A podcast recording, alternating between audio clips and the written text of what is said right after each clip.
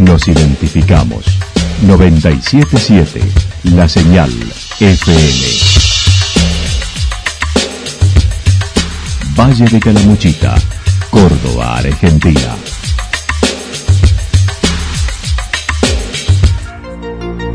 El más completo resumen de las noticias de la región, encontralos todos los días a las 12 y 30, a las 16 y a las 22 horas. Panorama de noticias. Por la 977, la señal FM nos identifica también con las noticias.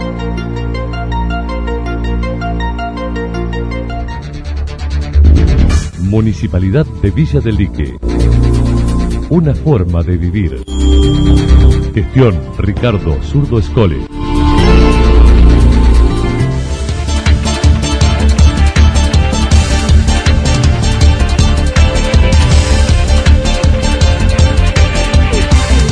A esta hora hacemos un repaso por la información regional a través de los títulos. Preocupación por una persona armada en Barrio Las Flores de Santa Rosa fue detenido. Se viene la muestra cuando el mar salpicaba las ventanas de Andrea Cardoso en la estancia en Santa Rosa.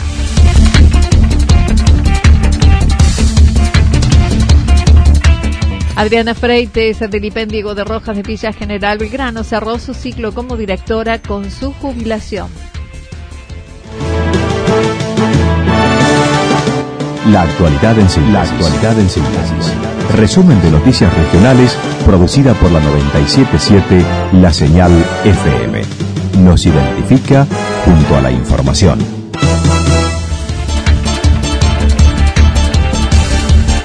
Preocupación de una persona armada en barrio Las Flores de Santa Rosa fue detenido.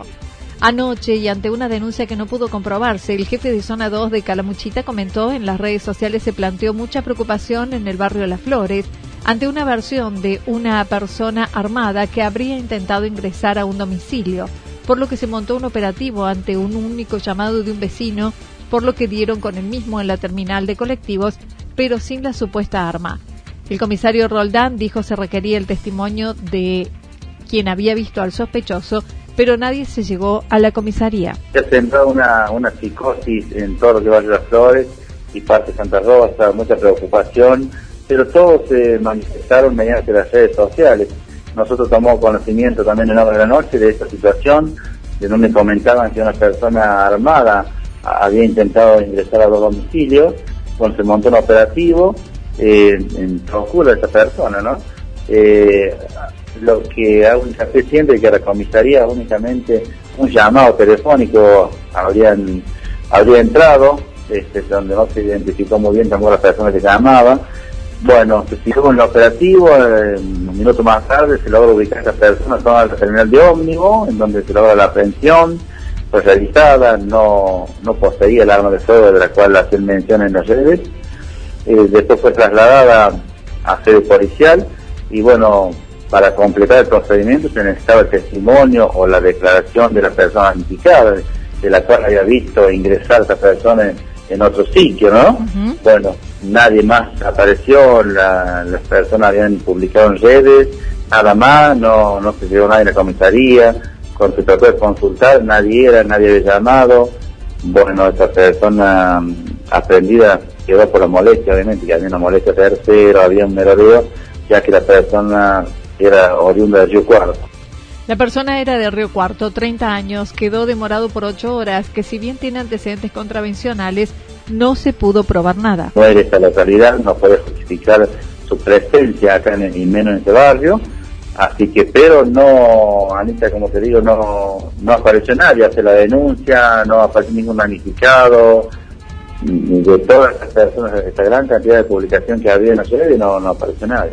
Quedó, quedó demorada por ocho horas porque fue de hispano, atendió hasta ahora, muy buen muy buen ánimo y bueno, decidió que la persona fuera trasladada por una infracción al código de convivencia, de la cual, de la cual está, está en, en, ese código y bueno, quedó, quedó ocho horas alojada en sede policial.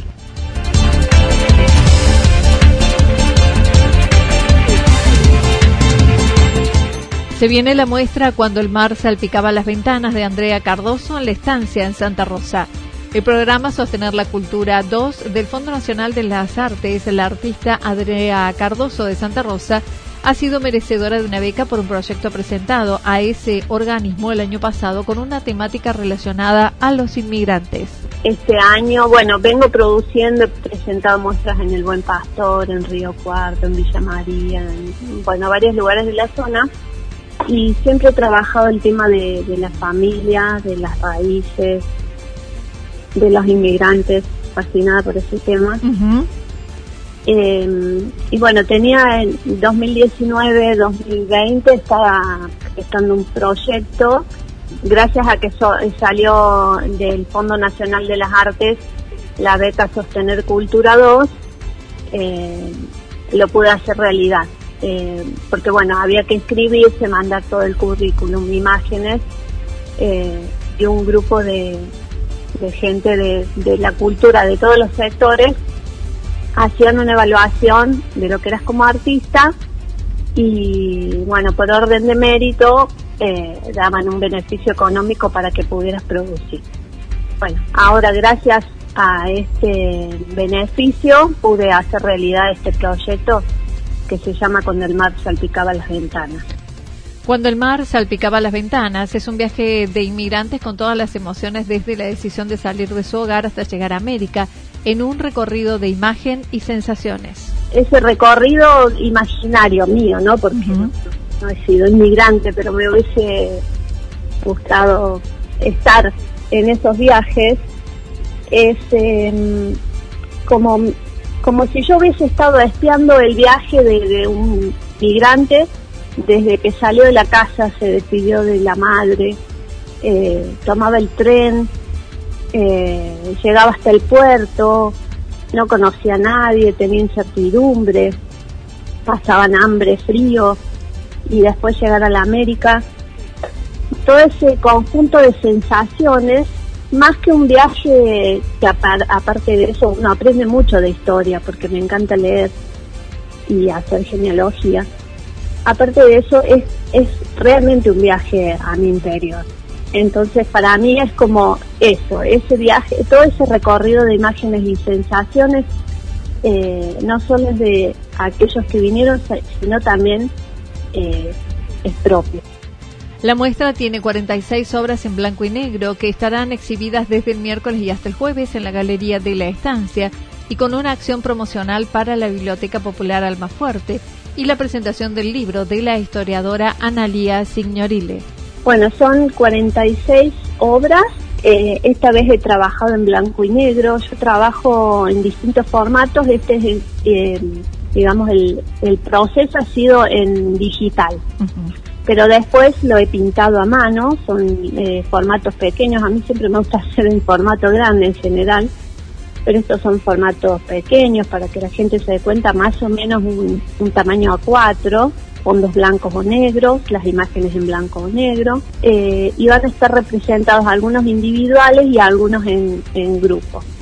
Son cuadros y van a estar expuestos en la galería de la estancia. Eh, todo el que le interese, a partir de las 20 horas, el día 24 mm, y el 25, miércoles 24, jueves 25, a partir de las 20 horas, el miércoles va a ser eh, vernissage y la presentación y mm, el 25 además va a estar la, presentación del libro de Analia Sinorile. Ahí vamos a estar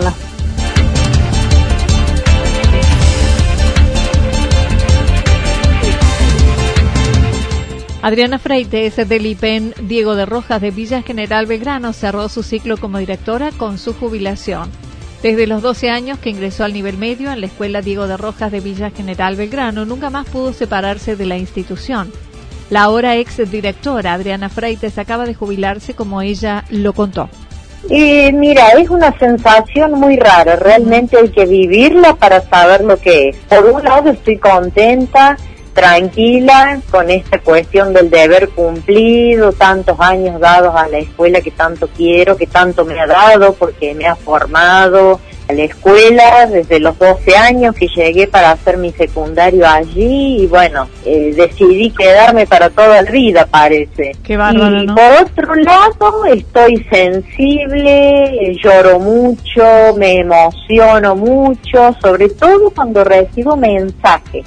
Ahí lloro y la afecto y cuando me escribe un alumno o ex alumno, bueno, ni hablar, ahí ya es una Es catarata. demasiado.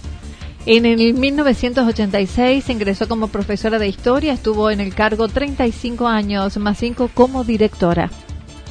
Yo termino en el 81 mi secundario y vuelvo en el 86 con 22 añitos recién cumplidos y entro al Diego de Rojas hasta ahora. Así que 35 como profe, 5 como alumna y bueno, es toda una vida, ¿no? Es, es- como que te sacan de una casa y te tenés que ir a vivir a otra, lo Sí, vivo sí. así como que es un desarraigo, ¿no? Mira, yo me voy contenta, queda una escuela con gente que conoce la escuela y que la quiere, queda el profesor Lupino como director, ha sido hasta último momento vicedirector, así que esa misma línea de trabajo, por más que somos personas distintas y demás, hay una línea de gestión, una línea de trabajo, me pone contenta porque él conoce todo.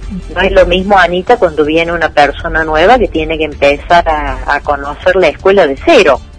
La docente señaló que da una escuela organizada y comprometida, destacando su último año en el pasado, que fue difícil y lo padeció por la ausencia de la presencialidad. Yo lo que lamento, Anita, es no despedirme de los chicos. Me hubiese gustado de corazón, lo que más eh, quiero es despedirme de los chicos. Pero bueno, eh, el año pasado, te voy a ser muy sincera, yo lo padecí. Sí, sí, no lo dudo.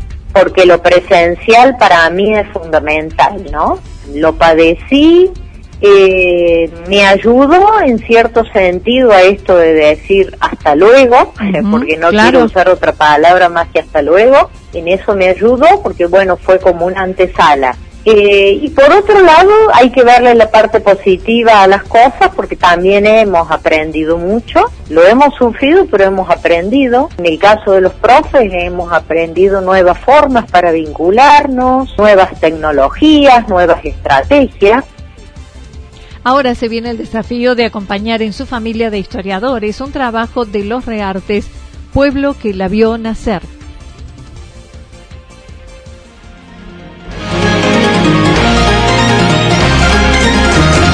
La información regional actualizada día tras día.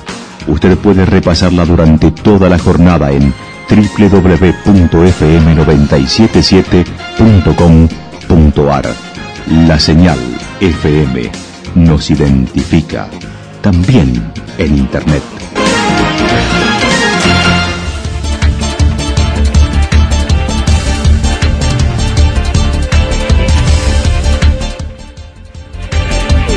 Pronóstico para lo que resta de la jornada indica parcialmente nublado, temperaturas máximas entre 30 y 32 grados.